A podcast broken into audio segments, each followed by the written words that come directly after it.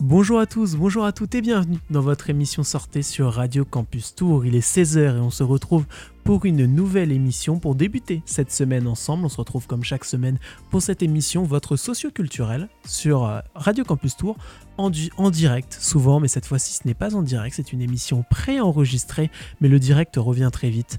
Euh, mais direct ou pas, on garde cette saveur et aujourd'hui on reçoit encore une fois une très belle association qui vont nous présenter leurs actions en local et en national. Cette association c'est Greenpeace, vous la connaissez très probablement. Et avec nous on a donc Laure. Bonjour Laure. Bonjour. Et on a aussi Fabrizio, c'est ça? C'est ça, bonjour. Bonjour, merci beaucoup d'être sur Radio Campus Tour. Euh, alors on a coutume au début de cette émission pour présenter justement euh, les associations, j'ai coutume de poser une question assez simple qui est qu'est-ce que Greenpeace? Donc euh, voilà, je vous laisse y répondre. Qu'est-ce que Greenpeace? Il y, a, plusieurs échelles, donc voilà, c'est une petite présentation. Qu'est-ce que Greenpeace? Alors, Greenpeace, c'est une association, une grosse ONG internationale fondée en 1971, donc ça fait 40 ans en plus. Et on est présent sur les cinq continents. Euh, donc avec 26 euh, bourreaux, 26 euh, sièges nationaux, pardon, et une cinquantaine de bourreaux. Et chaque bourreau, il est divisé par des groupes locaux. En France, en particulier, on en a une trentaine. Aujourd'hui, Greenpeace, c'est 3 millions d'adhérents sur la planète, hein, donc ça commence à faire. Et hum, pour la partie française, on en a 230 000, que c'est pas beaucoup par rapport à, l'Allemagne qui en a 400 000. D'accord. les valeurs fondamentales de, de Greenpeace, ben, c'est la non-violence, avec deux consensus différents, mais c'est la non-violence. L'indépendance, car on n'est pas financé ni par des partis politiques, ni par aucun type d'entreprise. Et c'est ça qui fait notre troisième valeur, c'est le contre-pouvoir. Donc euh, un poids, un contre-pouvoir très puissant, euh, surtout à l'international, parce qu'on agit souvent contre des grosses entreprises polluantes et on accompagne nos politiques à prendre les bonnes décisions pour l'environnement en sachant qu'on est totalement apartisan. Et euh, c'est quelque chose d'intéressant que tu as dit, c'est que Greenpeace, c'est donc une ONG, ce qui signifie que c'est une organisation non, non gouvernementale. Donc. Et donc, pour vous, c'est quelque chose de très intéressant et de très important, justement, de ne pas être affilié à n'importe quel État sur Terre. C'est fondamental, c'est quand même, c'est clairement la base des Greenpeace. Euh, de la fondation, justement, c'est vraiment cette indépendance qui nous permet de mettre vraiment la pression en tant que consommateur ou en tant qu'électeur, même si on reste à partisan. Et, pour bien repréciser, Greenpeace a la particularité d'être totalement indépendante financièrement euh, et politiquement, c'est-à-dire qu'on est financé par aucune entreprise et aucun parti politique. Donc vraiment que les adhérents, euh, c'est grâce aux adhérents que Greenpeace existe et puisse vraiment être un contre-pouvoir, c'est-à-dire dénoncer sans qu'il y ait derrière de pression économique de la part des États ou d'entreprises. Donc voilà, Greenpeace, a été fondé il y a 40 ans. Euh, c'est quelque chose qui est assez connu dans le, dans le monde parce qu'il y a eu de, de, nombreuses affaires, de nombreuses choses qui ont été révélées par Greenpeace. Euh, est-ce que vous pourriez faire, est-ce que c'est peut-être une question piège, j'ai pas envie de vous piéger surtout pas, mais est-ce que vous pourriez faire un petit historique de Greenpeace sur ce qui s'est passé depuis 40 ans et sur euh, comment, comment cette, association, cette ONG a fait pour prendre une telle ampleur et pour être aussi connue et aussi développée bah, aux quatre coins du monde finalement? Bah, donc en fait, on l'a dit, ça a été créé en 1971 par un, petit groupe euh, de, gens voilà, qui euh, étaient contre les essais nucléaires. Euh, et donc, ils ont une idée un jour de prendre un bateau et d'aller directement sur le site en Alaska de l'île d'Amchika pour voilà, aller sur les lieux et empêcher de façon non violente les essais nucléaires. Et ça s'est fini euh, par une victoire euh, parce que quatre mois plus tard, les États-Unis ont renoncé à leurs essais nucléaires. Euh, voilà. Et suite à ça, voilà, ils ont gardé ce, même principe de désobéissance, on va dire. Et il y a eu plusieurs, plusieurs grandes victoires historiques. un moratoire en 83 sur l'immersion en mer des déchets radioactifs, parce qu'avant, on avait le droit de, de, mettre des déchets radioactifs dans la mer. Ok. Voilà, euh, l'Antarctique en 91 est devenue réserve nationale, naturelle mondiale. En 96, la France a arrêté ses essais nucléaires à Mururoa, donc en Nouvelle-Zélande.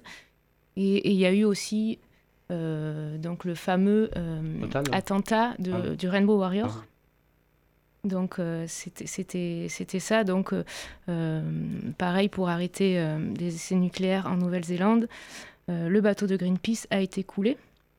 Et on a appris, euh, grâce aux autorités euh, néo-zélandaises, que c'était euh, orchestré par les services secrets français. Donc, ce qui a donné une renommée, bien sûr, internationale à Greenpeace. Bon, ça a valu à Greenpeace, c'était pas très favorable sur le moment parce que, suite à, voilà, des fausses rumeurs, des polémiques, le bureau de Greenpeace a dû fermer pendant deux ans. Mais voilà, et suite à ça, il y a eu d'autres victoires de ce même type. Je voulais juste rappeler que la flotte euh, navale des Greenpeace, elle existe encore aujourd'hui. Aujourd'hui, on a trois bateaux. Hein. Un, c'est encore le Rambo Warrior, mais c'est le Rambo Warrior 3. D'accord. D'accord, bien spécifié, parce que le deuxième a été fait en cadeau comme bateau hôpital. Donc, à réutiliser par d'autres associations. Ça, c'est le Rambo Warrior 3. Euh, après, on a l'Esperanza et aussi l'Arctic Sunrise. C'est les trois bateaux qui sont impliqués sous les campagnes internationales euh, et de façon activiste, donc euh, pour bloquer, effectivement, mais aussi à façon, à manière scientifique et aussi en sensibilisation. En effet, c'est les trois utilisations des trois bateaux donc justement, tu en as parlé, il y a un des bateaux qui sert à d'autres associations, d'autres ONG pour justement apporter de l'aide, de l'aide probablement à des victimes, comme c'est sur ce type de bateau. quelles sont les, les, autres associations, les autres ONG avec lesquelles Greenpeace a l'habitude de travailler? J'imagine qu'il y a peut-être des partenaires qui travaillent avec eux régulièrement oui, ben alors euh, actuellement, euh, notamment, donc on a, il y a plusieurs campagnes à Greenpeace, mais euh, en ce moment, donc, on travaille avec ANV COP21, qui est une association aussi de, désobéissance civile pour voilà, dénoncer notamment par, par rapport aux, aux, actions faites à l'encontre du climat. Et XR aussi, Extinction Rebellion, qui est une assez jeune association et qui aussi euh, font des actions de, exactement de ce type de blocage de désobéissance civile. Donc vous, vous faites partie de, l'association Greenpeace, de l'antenne locale de Tours. Euh, quelles a été vos motivations? Pourquoi vous avez décidé de vous tourner vers Greenpeace et de rejoindre justement Greenpeace? Alors moi, c'était un peu casuel, mais j'ai eu une montée en puissance rapide avec un groupe euh, très intéressant. D'accord. Donc finalement, je me suis retrouvé à, rassembler dans ma tête des petites informations à droite à gauche. En un peu de temps, je me sentais de maîtriser un petit peu plus les argumentaires. Et ils étaient de plus en plus intéressants. D'accord. Euh, donc aujourd'hui, je me retrouve au groupe local de Tours avec une référence dans une campagne. Et je travaille aussi à niveau national euh, euh, pour Greenpeace. Donc en peu d'années, j'ai eu une grosse évolution. Et ça donne envie de continuer, même d'aller encore plus loin. Et toi, Laure? Alors moi, bah, j'ai été euh, en premier lieu, il y a une dizaine d'années, quinzaine d'années, sensibilisée par le réchauffement climatique. Et je me disais mais qu'est-ce qu'on peut faire? Donc je me suis tournée plus vers la transition énergétique, énergie renouvelable, etc. Et en me renseignant, ben, en fait, euh, je, me suis rendu compte que tout était lié, c'est-à-dire l'exploitation des forêts, l'exploitation des, des, océans, qu'est-ce qu'on fait, comment on fait l'agriculture, euh, voilà, et, du coup, ben, j'ai vu que Greenpeace euh, voilà, répondait à, toutes ces questions, à la fois dénoncer tout ce qui, qui sont faits euh, au niveau national et international, et, dans le même temps, en parallèle, proposer des solutions. Et c'est ça qui m'a fait venir militer vraiment parce que ça correspondait vraiment à mes valeurs, et en plus en proposant des solutions. Donc voilà pour, pourquoi vous avez euh, rejoint euh, Greenpeace. Euh, on parlait de Greenpeace à un niveau national, international. Je pense qu'on peut continuer à en parler. J'imagine que Greenpeace, c'est toujours, donc on en a parlé des actions passées. Aujourd'hui, il doit y avoir aussi des, actions nouvelles que Greenpeace mène un petit peu au quotidien. Quels, sont les, terrains, les, les, combats actuels de Greenpeace à l'international? Je vais juste faire une petite intervention sur les méthodes vite fait parce que c'est important de comprendre que, chez Greenpeace, oui, il y a de l'activisme, effectivement. D'accord. Mais c'est que 20% de, tout ce que Greenpeace euh, il fait sur la planète, l'activisme, euh, ça arrive après un travail euh, de sondage, de recherche avec des scientifiques et des économistes. On entame les dialogues avec les entreprises et, et les, les, États. Or, maintenant, si on n'arrive pas à trouver des solutions là-dessus, on n'arrive pas à s'entendre, effectivement, on envoie les activistes euh, qu'eux, ils vont ils vont montrer le problème à niveau international, et après les groupes locaux et tout ça, ils prennent les relais pour maintenir la pression jusqu'au moment que l'objectif soit rejoint. Donc, il ne faut pas oublier que dans chaque campagne, on propose des solutions. on n'est pas là juste pour dire salut, voilà. Ouais, c'est pas juste euh, bloquer pour bloquer ou quoi que ce soit, c'est bloquer pour dire on arrête de faire comme ça et nous on vous propose de faire d'une autre façon qui soit plus respectueuse pour l'environnement, etc., etc. Exactement. Et pour ça, on agit sur plusieurs campagnes. Et Laure, tu veux en parler Oui. Euh, alors, euh, je vais commencer par la campagne forêt. Donc, on a six grosses campagnes forêt, agriculture, océan et pétrole, transport, climat et énergie et nucléaire. D'accord. Donc en forêt, donc je, je vais donner les, campagnes actuelles. Euh, donc pour commencer par une, victoire de, qui date de cette semaine. Euh, contre l'avis du gouvernement, l'Assemblée nationale s'est opposée à l'inscription de, de, l'huile de palme et des produits à base d'huile de soja de la liste des biocarburants bénéficiant d'incitations fiscales. En fait, à la base, euh, voilà, importer des produits d'huile de palme et de soja qui nécessitent de la déforestation pour mettre dans les biocarburants bénéficier de, de, réductions fiscales. Et la campagne de Greenpeace a, été de dire euh, non, non, ça ne peut pas bénéficier de ça parce que c'est climaticide et ça engendre de la déforestation. Donc, petite victoire. Et euh, toujours sur forêt, donc il y a un an, la France a, a voté une loi qui s'appelle la stratégie nationale euh, de lutte contre la déforestation importée. Et depuis un an, en fait, euh, rien n'a été fait pour contrer ça. Donc je m'explique.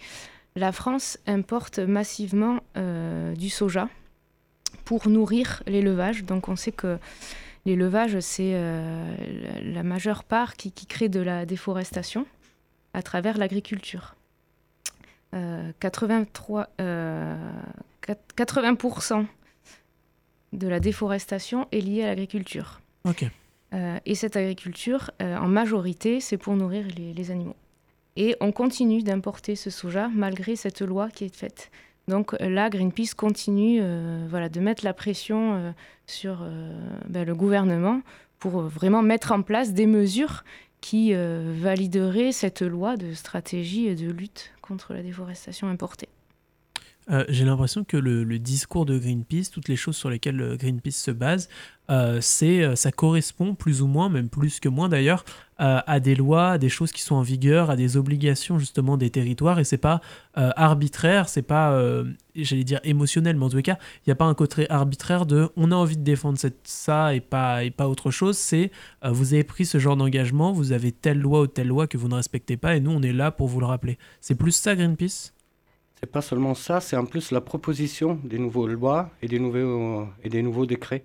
Euh, les plus souvent, c'est ça. On propose quelque chose à niveau international. Euh, c'est plutôt, plutôt dans ce sens-là. Et après, effectivement, les lois existantes, les protéger. On l'a bien vu avec les OGM euh, en Europe. Euh, ben, a bien participé à l'effet que cette loi de protection agricole les OGM, ça veut dire ne pas produire d'OGM en France.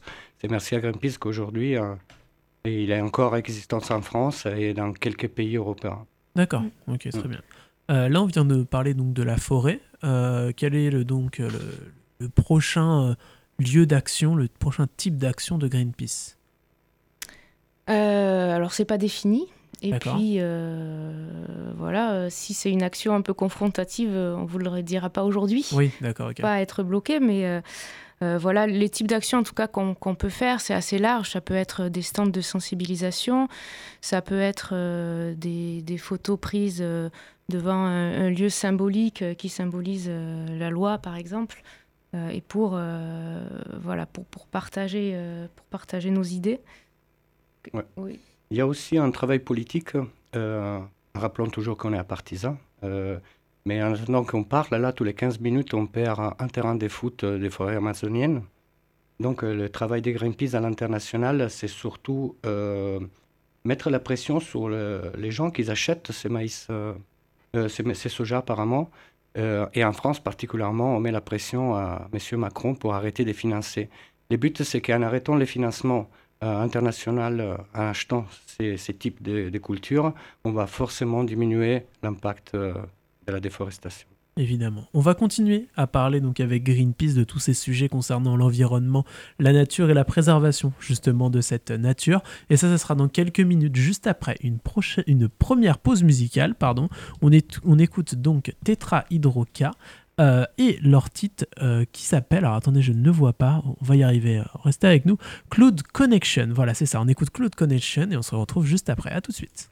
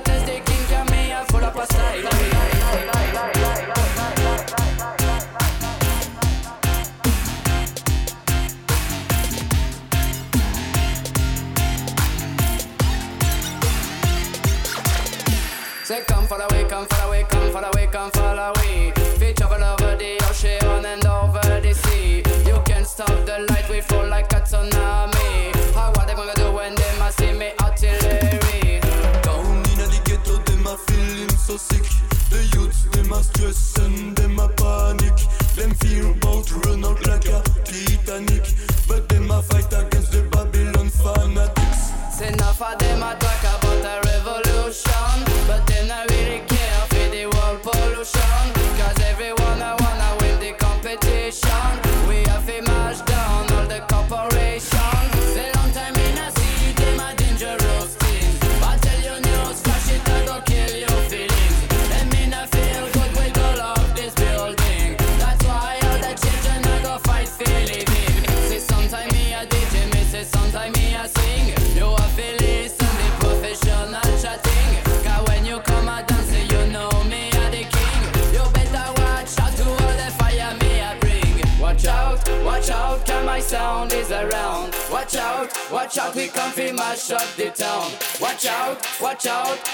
sound is around. Watch out, watch out, straight out the bird.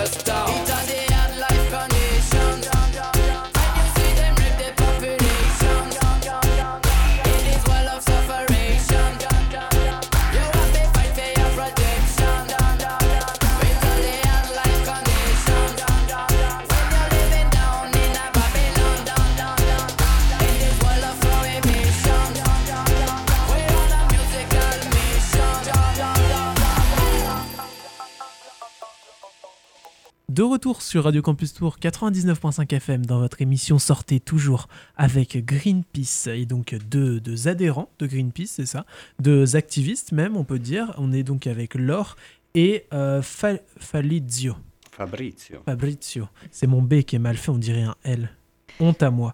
Euh, on se retrouve donc pour la suite de cette émission. On parle évidemment de Greenpeace, de l'ensemble des actions de Greenpeace. Et là, on est en train de parler euh, des, actions, c'est ça des, C'est ça. Voilà, des actions de Greenpeace. Donc on a, on a évoqué la forêt, euh, voilà, qui fait partie des actions de Greenpeace. Et il y en a encore cinq à évoquer. Donc voilà, mhm. je vous, laisse, euh, je vous laisse parler du suivant. Il me semble que c'est l'agriculture, c'est ça? Oui. Alors avant ça, je voulais juste faire un petit point. Euh, alors nous, on n'est pas activistes parce que les activistes, ce sont des personnes qui prennent des gros risques juridiques, type rentrer dans une centrale nucléaire, bloquer des cargos. Voilà.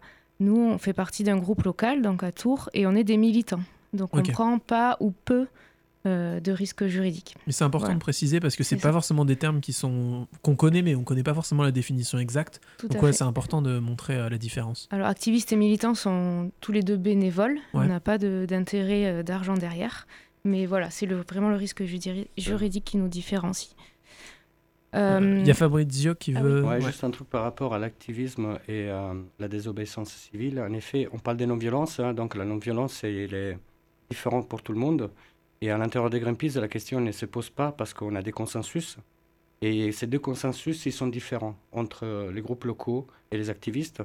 Dans les groupes locaux, on ne fait aucun type de dégradation et on ne prend pas des risques juridiques à part une garde à vue. Par contre, les activistes, eux, ils peuvent dégrader des grillages pour pouvoir rentrer comme ça. Mais c'est les deux consensus différents. C'est pour ça qu'il faut bien faire la différence. D'accord, ok, très bien. Euh, donc du coup, donc après la forêt, on arrive donc à l'agriculture sur les actions de Greenpeace. C'est ça. Alors l'agriculture, là, qui est, très liée à la forêt, euh, notamment avec toujours cette, euh, cette histoire d'élevage qui représente 14% quand même des, émissions de gaz à effet de serre. donc suite à donc comme toute campagne, Greenpeace a commencé à, faire des, enquêtes justement sur ces sur euh, l'agriculture, et là c'était lié à, l'élevage euh, et les, impacts que ça a. Euh, ils ont fait ensuite des propositions et des concertations au niveau national, ce qui a conduit à une loi, la loi dans la loi Egalim, où donc il a été voté qu'un repas par semaine dans les cantines devait être végétarien. Donc ça, la loi est votée. Suite à ça, nous, du coup, on a des campagnes locales. Donc à Tours, euh, on a la campagne qui s'appelle Cantine verte, dont on travaille avec euh, AVF, Association végétarienne de France, pour pousser la loi à deux repas végétariens euh, par semaine et faire en sorte que ben, ce soit des, repas végétariens et bio, locaux, voilà, que tout se passe bien. donc c'est aussi du travail de, ben, de sensibilisation auprès du grand public, des parents d'élèves et aussi des élus. Euh, là, Greenpeace vient de sortir aussi un rapport sur les impacts justement de ces, de ces, de ces repas végétariens. Donc un repas de plus végétarien, un repas par semaine végétarien, ça contribue à une réduction de 14 à 19% des gaz à effet de serre. D'accord. On réduit aussi la consommation de l'eau liée à, l'élevage et, voilà, et à la déforestation, bien sûr. Donc voilà, tout ça, c'est mieux manger. En fait, on s'en rend pas forcément compte, mais euh, c'est bon pour nous et c'est surtout bon pour la planète, en fait. Exactement, c'est vrai. C'est une campagne euh, communale. Euh, donc, il y a une pétition qui tourne dans chaque commune pour les personnes qui sont intéressées. Euh, surtout, on a 1200 signatures, je pense. On est autour des 1200 signatures. On cherche les 2000 pour effectivement mettre bien la pression et pour passer à deux repas. Donc, si vous voulez la signer, c'est Cantine Verte Tour. Voilà, donc à retrouver sur internet Cantine Verte Tour et voilà. Donc si vous êtes intéressé, n'hésitez pas à aller, à aller signer cette pétition. Voilà, et, deuxième campagne actuelle euh, chez Greenpeace sur l'agriculture, c'est la PAC, donc euh, sur la politique agricole commune. C'est une politique au niveau européen qui va déterminer euh, comment va-t-on flécher les subventions à l'agriculture. Et actuellement, bah, c'est fléché vers en gros une agriculture industrielle. Ça favorise, ça donne beaucoup d'argent aux, aux, champs très grands, pas bio, et, là, elle est en train d'être renégociée. Enfin, elle a été votée hier, mais, mais c'est quand même à suivre. Et euh, ben, mauvaise nouvelle, bien, euh, le, les, les, parlementaires ont, voté pour une PAC euh, peu favorable à une transition écologique, voilà, qui, qui reste un peu sur les subventions fléchées sur l'agriculture non bio des grosses parcelles. D'accord, ok. Voilà, pour l'agriculture, moi j'ai fini. ok. Euh, donc ensuite, on arrive déjà au troisième, euh, troisième volet d'action euh, de Greenpeace. lequel est-il? Bah, Je veux bien en parler. c'est l'océan et le pétrole. Hein. Les deux campagnes sont très liées. Alors, à niveau océan, il y a un gros travail politique. Donc, les groupes locaux, ne sont pas très concernés là-dessus, à part la sensibilisation. Mais en effet, avec des scientifiques indépendants et d'autres associations, on a constaté que 30% des mers protégées, ça permettrait aux espèces marine de se reproduire. Euh, donc euh, là, on est en train de travailler avec tous les États pour pouvoir avoir, vu qu'on ne peut pas créer une loi internationale, ça n'existait pas, mais pouvoir avoir un traité qui permet de protéger les 30% des mers. Donc c'est un travail des fonds, c'est un travail fait par les, par les bourreaux de chaque État.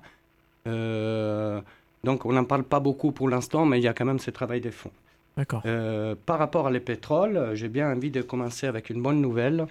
Euh, il y a quelques années, Total il a, voulu chercher des, sources de pétrole à la sortie de l'Amazonie, hein, donc en, risquant de détruire, tout l'écosystème corallien. donc mettre en danger aussi les populations qui ne sont dépendantes, évidemment. Et après deux ans de lutte euh, à travers pétition, mise de pression et, médiatique et, pas, ben, il y a 10 jours, 10, 10 15 jours, ben, Total, il a clairement arrêté tout type de, de, comment dire, des recherches de pétrole euh, en Amazonie, en, tenant compte de la condition politique actuelle, euh, c'est déjà très très bien. Or maintenant, la lutte, il n'est pas fini parce que Total, elle, continue à chercher du pétrole un peu partout. Donc, euh, ben, on va lui mettre la pression. Les bourreaux, euh, les bourreaux Brésil, donc Greenpeace Brésil et Greenpeace France, euh, car Total, c'est une entreprise française, hein, donc les deux bourreaux, ils travaillent main dans la main pour continuer à maintenir la pression là-dessus et pour éviter qu'il y ait d'autres problèmes du genre. À niveau transport aussi, plutôt un discours européen, donc c'est... Ah non, pardon, pétrole, je me suis désolé. Alors, je voulais juste rappeler que d'ici 2050, on prévoit la fin de toute espèce euh, des poissons dans la mer. Hein. Donc, 2050. Euh, ça, ça, arrive. Je n'étais pas au courant de ce chiffre. si on, continue comme ça. Ouais. on a perdu en 10 ans 40, 40 espèces euh, de nos espèces marines. Quoi. 40% des espèces marines en 10 ans. Et donc ça, c'est dû à, dû à diverses choses, j'imagine, à la fois à la pollution. Ça doit être dû aussi à la, la, pêche intensive, c'est ça? C'est surtout la pêche intensive, et c'est là qu'on est toujours, euh, qu'on est toujours euh, en lutte, justement. Et aussi, euh, ben, évidemment, Total. Pêche intensive, Total. On a eu même des campagnes en passé sur Petit Navire. D'accord. Qui a légèrement changé ses méthodes, mais bon, ça reste toujours d'actualité. Ok. Et. Hmm, je peux rajouter quelque chose et donc maintenant, on va passer, euh, on va parler euh, du pétrole, c'est ça? Des, des, luttes qui sont menées euh, donc, concernant le pétrole. Océan et pétrole, ils vont ensemble. donc, effectivement, Total, c'était un exemple sur le pétrole. On peut clairement passer au transport. C'est bien intéressant, ça regarde beaucoup la France et on a une campagne aussi régionale qui est très active. Ok. Alors, à niveau transport, on peut dire que les émissions de gaz à effet de serre, en général, dans toutes les sources en général, ils ont ralenti. Euh, ils ont ralenti ou ils ont quand même diminué, euh, à, part un, à part un, le transport. Quoi. Euh, il faut savoir que les transports, il est depuis 1999, ça veut dire juste après les pics pétroliers, jusqu'à 2017, c'est des études qui arrivent en 2017, ben, il a augmenté de 28% dans, les transports. Donc, chez Greenpeace, on pense que c'est un point très important et c'est là-bas qu'il faut travailler justement sur l'émission des CO2 dans les transports. il faut dire aussi qu'en Europe, euh, les 27% des émissions des, gaz à effet de serre, ils sont dus au transport. Ok. Alors, comment on peut interdire, comment on peut améliorer ça C'est à travers l'aviation, d'exemple.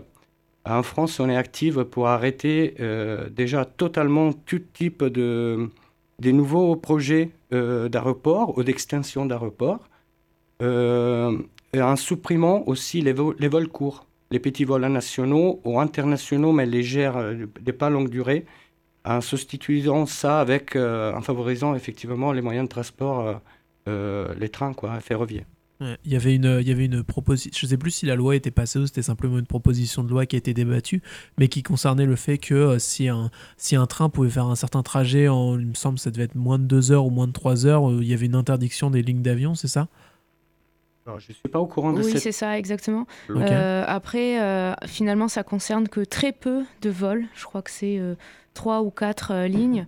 Et du coup, bah, l'idée, ce serait d'interdire ces, vols à 5 heures, s'il y a des alternatives, à 5 heures de train, par exemple, voilà, à, la place de, de, brûler du, du, kérosène, parce que l'aviation, c'est très, très polluant. Ok. Sur la campagne de transport, on est très actif aussi à niveau euh, communal, hein, donc euh, même carrément pour la région centre. En effet, on a un aéroport à Tours qui est, qui est censé être fermé. et que ça demande des investissements de 3 millions d'euros par an, des subventions publiques, hein, en majorité qui vont aller à Ryanair d'ailleurs. Hein, donc finalement, c'est de l'argent public qu'on donne à des entreprises privées. Et en effet, ben, surtout, on est en campagne justement pour arrêter ce style de financement et garder l'aéroport de Tours juste pour des choses d'urgence. D'accord, ok. Euh, style de transport de cœur. Je ne sais pas encore. Euh, en tout cas, euh, on est très actif là-dessus si vous êtes intéressé. Hein.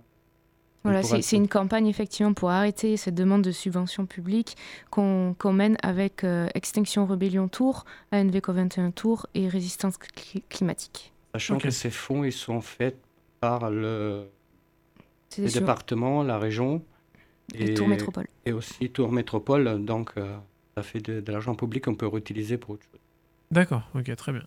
Donc ça, c'était le volet transport. Je crois qu'il doit rester encore un sujet, c'est ça? Deux. Deux? Ok, deux. Mais qui sont très étroitement liés aussi. Ok. Euh, donc on a le sujet, ben, gros sujet, climat. Ok, oui. Voilà. Euh, avec, euh, alors on va parler un petit peu de l'affaire du siècle quand même, parce que donc ce sont des, associations qui ont, dont Greenpeace, qui ont intenté un procès l'État pour faute d'inaction politique face à l'urgence climatique. Et voilà, on voit en effet que euh, ben, l'État n'a pas répondu aux objectifs de réduction de 20% de gaz à effet de serre d'ici à 2020. La surface agricole non plus, euh, elle, est, elle, est, loin d'être euh, respectée. On devait partir, on devait avoir une surface de 21%, actuellement c'est 8%. La part du ferroviaire aussi est très basse et on a beaucoup beaucoup de retard en termes de rénovation des bâtiments qui est un élément phare dans la transition énergétique. Euh, ah, il, y a eu des, il me semble qu'il y a eu des annonces qui ont été faites, notamment avec le plan de relance, concernant par exemple l'isolation de certains bâtiments publics, etc. Tout ça, c'est des choses positives qui vont permettre d'améliorer euh, la, condition et d'améliorer euh, bah, ses, performances énergétiques pour consommer moins et donc avoir un impact plus minime sur, bah, sur, sur la planète finalement. Alors en effet, il y, a des, il y a le plan de relance qui prévoit des investissements là-dessus. C'est encore très insuffisant. D'accord. Euh, D'ailleurs, dans le plan de relance, il n'y a, pas que ça hein, comme, euh, comme subvention. Il y a des subventions aussi qui sont allouées au, à l'avion et au, transport, euh, aux, automobiles, aux automobiles, les SUV y compris. Hein. Euh, donc c'est jugé très insuffisant, non seulement par Greenpeace, mais aussi des associations spécialisées. dans, dans, ces sujets-là. D'accord. voilà, donc oh, c'est pas du tout, c'est pas du tout adapté à l'urgence, on va dire. Ok. Voilà. Euh, Donc là, on a, on a parlé du, de, ce volet-là, de ce volet euh, écologique. C'est ça. Et, pour financer ça, justement, une, je, parle de ça, c'est très actuel. Il y a Greenpeace qui propose euh, une nouvelle mesure. Ce serait de rétablir l'impôt sur la fortune, mais climatique, c'est-à-dire sur, indexé sur les émissions de gaz à effet de serre. en fait, le constat, c'est que 1% des plus riches de la planète sont responsables de deux fois plus d'émissions que 50% de la, des, plus pauvres. Euh, et en fait, euh, le patrimoine financier, c'est-à-dire euh,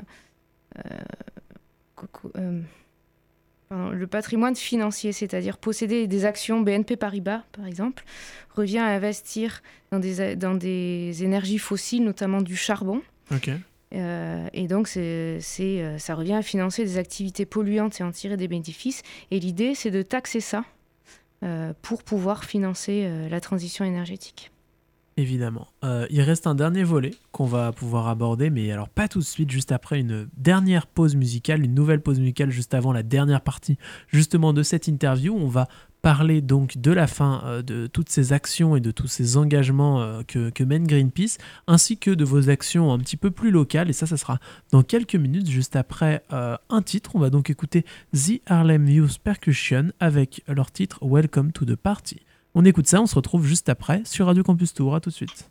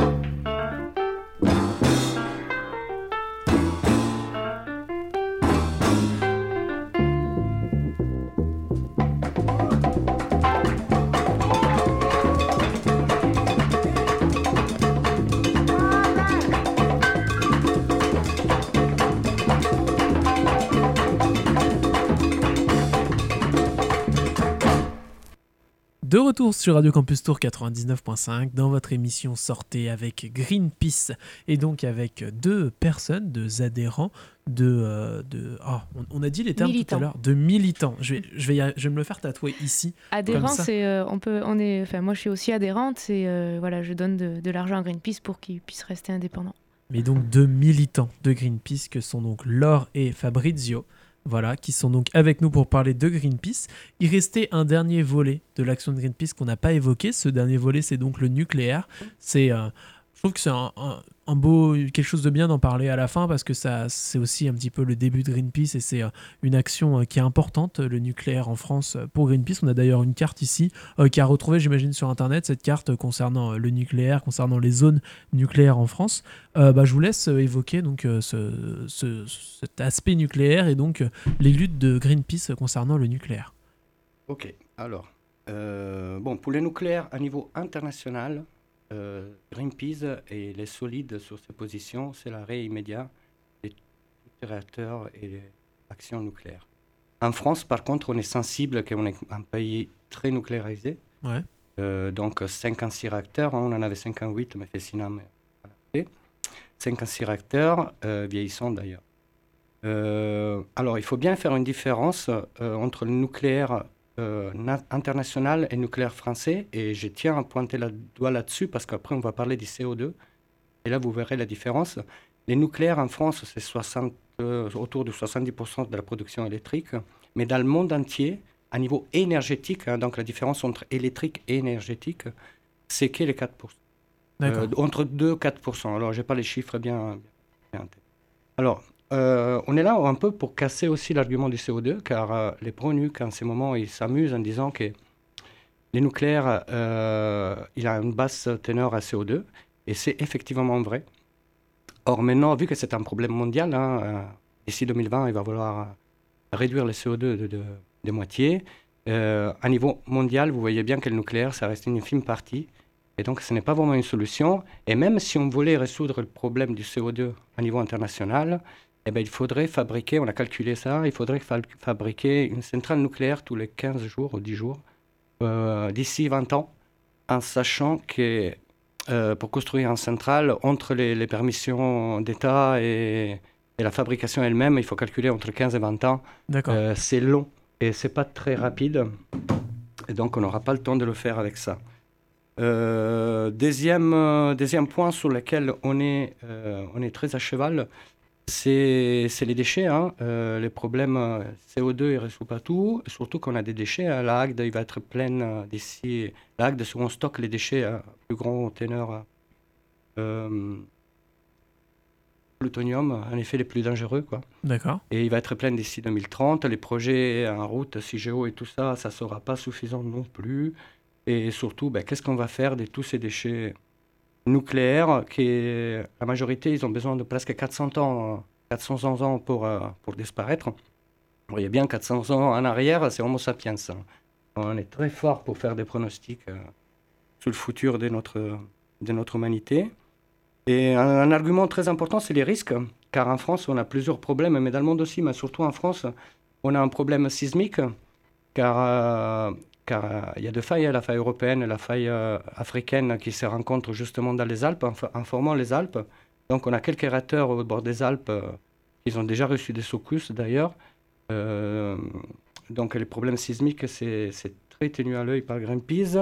Il y a aussi les problèmes de réchauffement climatique et donc des, des canicules. Oui. Car, car on a quatre centrales sous la Loire, d'exemple. Euh, donc, en période de canicule, euh, ben, il y a de moins en moins d'eau.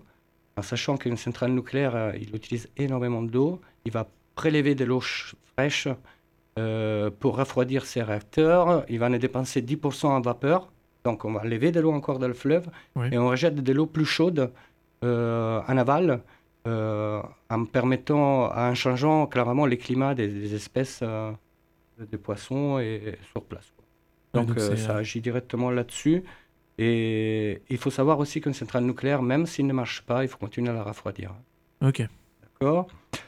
Oui. Juste par rapport à, ces risques, en fait, je, je, vais quand même replacer le contexte. Euh, les centrales nucléaires en France, elles arrivent tous à terme. Elles ont été toutes construites dans les années 80, 90. Et donc, elles arrivent en fin de vie qui est à peu près 40 ans. Et là se pose la question, est-ce qu'on les prolonge ou pas? Et ce serait dépenser des milliards d'euros pour les prolonger seulement de 10 ans. Et, et, sachant que donc ces centrales ont été construites à une époque où les risques sismiques étaient moins élevés qu'aujourd'hui, euh, les risques sismiques évoluent. Euh, on a une carte qui montre très bien ça et, notamment en 2019 aussi, il y a eu un, séisme euh, très fort et les sismologues veulent, encore réactualiser cette carte. Et, c'était aussi une époque où on considérait que les risques terroristes étaient égaux à zéro. Donc il y a plein de points très fragiles face à des actes malveillants dans les centrales nucléaires. D'accord. Voilà. Pour revenir à les actes malveillants, effectivement, on a travaillé à un moment sur la fabrication des piscines de refroidissement de l'aérateur, car effectivement, l'aérateur, lui, il est assez protégé par, des, par du béton. Après, ça dépend des, des, centrales. Or, maintenant, les piscines, eux, où on stocke euh, les matériels radiatifs utilisés pour les faire refroidir, restent dans les piscines un an ou deux. Hein. Ça dépend du matériel. Mais en effet, eux, ils sont fabriqués avec des matériaux qui sont, qui sont fragiles et surtout en hauteur. D'accord. Euh, voilà. Donc, euh, c'était un autre problème par rapport à la sécurité. Et après, un problème aussi, c'est un niveau économique hein, pour tous les foyers français et, mondiaux. Euh, les prix aujourd'hui de, l'énergie atomique euh, en Europe, il est déjà plus élevé que l'énergie renouvelable. Or, en France, ce n'est pas le cas parce qu'il y a des, des, tarifs de réglementation garantis par l'État. Donc, c'est l'État qui l'oblige EDF à garder des prix bas euh, pour les foyers. Et si ce n'était pas pour l'État, ben effectivement, aujourd'hui, euh, ça coûterait déjà plus cher. Si on calcule en plus l'effet qu'il faut renouveler nos centrales, il faut les construire peut-être des nouvelles, les démantèlements des anciennes, plus les investissements pour l'EPR, qui est déjà en retard de quelques années, euh, plus, des déchets. Voilà, plus CIGEO, le stockage des déchets qu'on ne sait pas quoi en faire, eh ben, les prix du nucléaire, il peut qu'augmenter. D'accord. Voilà. Euh... Et vous allez nous demander, mais alors comment on fait? Bah, Il y a un scénario qui existe, c'est le scénario négawatt. Et, en gros, le, pour réussir une transition énergétique à 100% d'énergie renouvelable en 2050, sans nucléaire donc, euh, ben déjà, la première chose à faire, c'est de réduire drastiquement nos consommations donc euh, notamment par un gros plan, dont on le disait tout à l'heure, de rénovation des bâtiments, mais pas que, hein, euh, revoir notre alimentation, revoir notre mode de vie, etc. Et de là, on va pouvoir, euh, on va pouvoir voilà, développer les énergies renouvelables et en parallèle programmer un arrêt progressif du nucléaire, mais régulier, et, et aussi prévoir euh, la reconversion pour les emplois aussi, la reconversion des salariés vers euh, d'autres types d'emplois pour vers d'autres types d'énergie. D'accord. Bah, ça, c'est un point qui est évidemment important, c'est la reconversion, parce que le nucléaire en France, c'est euh, des, milliers, des dizaines de milliers d'emplois, et donc c'est des gens qui doivent forcément être trouver d'autres emplois après, une fois que, que ce nucléaire serait potentiellement arrêté. Alors, il ne faut pas imaginer, j'aime bien faire cet exemple, il ne faut pas imaginer que quand on construit des éoliennes, on paye une personne pour réparer les éoliennes. Euh, ce n'est pas ça, c'est qu'il commune qui, qui investit dans des éoliennes, en effet, il fait des économies. Et une commune qui fait des économies, en effet, il réinvestit euh, simplement dans, les gymnases, dans les écoles, dans les routes. Et donc, dans ces points-là, on recrée de l'emploi sur place avec des entreprises locales. Donc, c'est dans ce sens-là aussi qu'on va voir. C'est ça, ça, ça, répartit les, bénéfices d'avoir des énergies décentralisées, parce qu'un mix énergétique, ça veut dire voir un petit peu plein, enfin, plein d'énergie renouvelable un peu partout, que là, les centrales nucléaires, c'est très centralisé, donc ça revient à que quelques communes, et là, ce, ce, serait un peu plus égalitaire pour les territoires. je voulais juste souligner un dernier truc, c'est par rapport aux canicules récentes. Euh, en effet, on en a parlé aujourd'hui. Euh, dans le futur, on prévoit que l'énergie nucléaire il va être plutôt une énergie intermittente, euh, chose qu'on dit des énergies aujourd'hui renouvelables, mais finalement, il va l'être plus. là, il y a mois de septembre, il y avait une vingtaine de réacteurs qui étaient arrêtés euh, sur les 50 qu'on a. On a rouvert quelques centrales à charbon pour compléter euh, le manque d'énergie nucléaire. D'accord. C'était important de souligner aussi. Euh, donc là, ça y est, on a fait le tour, le tour de ce volet concernant le nucléaire. vous, vouliez parler un petit peu des engagements de Greenpeace, donc d'un point de vue national, j'imagine. je vous laisse évoquer justement ces différents engagements. Ok, il y a différentes formes d'engagement. Hein. Ça peut être ça peut être à niveau local déjà, rentrer dans un groupe local comme les nôtres, d'exemple, euh, en rapportant ses expériences, son savoir, mais aussi en se préparant justement à apprendre. Euh, très rapidement d'ailleurs, je suis l'exemple, très rapidement euh, comment ça se passe à niveau international déjà et à niveau local. Et après aussi adhérer dans une association comme Greenpeace, c'est important, car à l'exemple, on a vraiment une grosse indépendance, mais merci à l'effet qu'on a des adhérents. donc vaut mieux avoir deux adhérents à 10 euros qu'un adhérent à 50 parce que ça nous fait vraiment notre contre-pouvoir.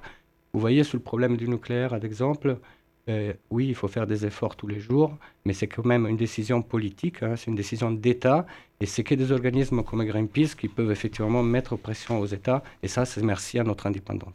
D'accord, ok. Euh, du coup, y a, alors, en fait, à Greenpeace, il y a des salariés. Euh, il y en a une centaine en France, je crois. Il y en a 2500 dans le monde qui vont euh, participer à faire des enquêtes, des argumentaires et, participer à la stratégie d'une campagne. Parce qu'une campagne, voilà, c'est pas effectivement, euh, on n'aime pas ça, on va, on va, on va militer contre ça. non, ça commence par des enquêtes, voir où est le problème et comment résoudre le problème. Donc ça, ce sont les salariés.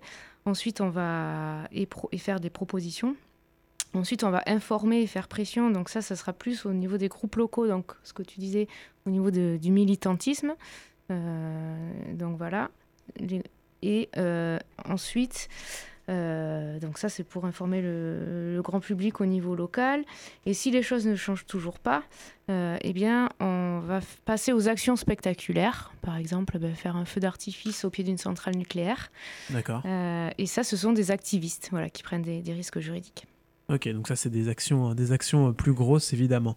Euh, justement, en parlant d'actions, on va parler des actions que vous menez d'un point de vue local. Quelles sont les actions qui sont menées donc euh, par Greenpeace et par l'antenne de Greenpeace à Tours, sachant qu'il y a donc des actions euh, que vous portez en vous faisant relais un petit peu de, ce qui se passe au national, et aussi des actions que vous créez, que vous, que vous portez vous-même d'un point de vue local. C'est ça. donc effectivement, beaucoup d'actions sont faites avec le bureau Greenpeace France qui, qui réfléchissent aux actions, mode d'action, messages à faire passer. Euh, donc en général, on est en accord euh, avec ça. Euh, et on a des actions qu'on va décliner donc au niveau local, comme je disais tout à l'heure, la cantine verte, la campagne locale pour plus de venus végétariens dans les cantines, la campagne aéroport pour l'arrêt des subventions de l'aéroport de Tours. Euh, et voilà. Et on peut aussi, euh, donc là, je ne sais pas si tu vas en parler, Fabrizio, euh, décliner, faire nos propres moyens de sensibilisation. par exemple, là, le 15 novembre, le 17 novembre, il va y avoir un, procès justement d'activistes nucléaires, le 17 octobre. novembre, pardon. Ouais, c'est les activistes qui sont rentrés dans la centrale des Tricrestins. D'accord. Voilà, donc euh, on, va être, euh, on va avoir un procès le 17, je pense, le 17 novembre. Et euh, vu que c'est pas très médiatisé, il faut dire que c'est des gens comme vous, hein, comme toi, comme moi, c'est des gens normaux qui croient. Donc ils méritent peut-être pas des grosses amendes ou de la prison pour, pour avoir sensibilisé, en tout cas pour avoir informé la, délicatesse de, des centrales nucléaires Donc, euh, il y a plusieurs choses prévues là-dessus. Euh, entre guillemets, un petit, une petite vidéo, comme on parlait, qui va sortir ce soir. Euh, ce soir à 18h sur le site Facebook Groupe Local des Tours, Greenpeace Groupe Local des Tours, que je vous invite aussi à, à regarder souvent, car il y a pas mal des informations qu'on met sous le local. Et en plus, c'est un moyen aussi pour adhérer à ce qu'on fait, clairement, en laissant clairement bénévoles. Hein. Ils peuvent, vous pouvez nous contacter. Et pour adhérer aussi, vous pouvez nous contacter aussi sur la page Facebook. C'est intéressant de la suivre. Et donc là, vous aurez cinq, euh, cinq petites euh, scénettes euh, en attendant le procès des Tricastans pour sensibiliser là-dessus. Et peut-être un anteprime, on verra. Et peut-être aussi un ciné-débat à voir si on arrivera à mettre en place avec le coronavirus. Un ciné-débat avec avec euh, trois conférences euh, sur Facebook. D'accord, ok, très bien. Donc ça, c'est un petit peu vos, actions que vous menez euh, d'un point de vue euh, local. C'est important donc de, le rappeler, tu viens de le dire, mais voilà, de rappeler comment on fait pour voir vos actions. On peut se rendre sur Facebook. J'imagine que vous avez aussi un site internet qu'on peut consulter. Euh, voilà, donc euh, faites vos recherches. Et puis si jamais certains sont intéressés pour euh, peut-être adhérer ou pour apporter un soutien financier à Greenpeace pour leur permettre de continuer à faire leurs actions, rendez-vous sur leur site internet ou tout simplement vous envoyer un message pour avoir toutes les infos pratiques. J'imagine que c'est à peu près ça. C'est ça, on a un Facebook, on a un mail gl.tour.greenpeace.fr et on a un autre réseau social que, que Facebook qui peut être critiquable, euh, donc euh, pour, euh, voilà, qui est plus éthique. Ça s'appelle WeGreen, W-E Green, où on a une page groupe local de Tours. Vous pouvez suivre aussi nos actions dessus. Très bien. Bah écoutez, merci beaucoup d'être venu dans cette émission Sortée. On arrive déjà à la fin de cette interview. On va faire une nouvelle pause musicale. Avant ça, euh, je vous laisse le mot de la fin. Je sais que c'est pas un exercice très facile, mais en tous les cas, voilà, je vous laisse euh, conclure. Voilà, un, petit quelque chose pour conclure. Euh, qu'est-ce que vous voudriez dire aux personnes qui écoutent justement Radio Campus Tour? Euh, ben moi, je voulais dire qu'on est aujourd'hui dans un contexte euh, très difficile, très compliqué, à la fois avec une urgence sanitaire euh, où on voit bien qu'est-ce que ça fait une crise et on n'est pas sorti de cette crise et d'autres crises. mais il y a des solutions qui existent. Et voilà, si vous vous sentez un peu désespéré, ben, je vous invite à rejoindre notre groupe local de Tours où on fait des actions pour et on réfléchit à un, monde d'après qui serait plus écologique, plus éthique, plus démocratique, plus citoyen. Très bien. Ok, ben, moi je veux parler du temps. Euh, on est déjà à la bourre, on n'a plus le temps pour faire les choses, donc il va falloir s'immobiliser et s'immobiliser rapidement à partir d'aujourd'hui si c'est possible. Euh, donc si vous voulez le faire avec nous, ben, vous êtes les bienvenus. Après, si vous le voulez faire différemment, vous le faites de façon différente. Euh, je veux quand même finir euh, sur un petit point d'optimisme et en disant, ben, on va y arriver. Ouais.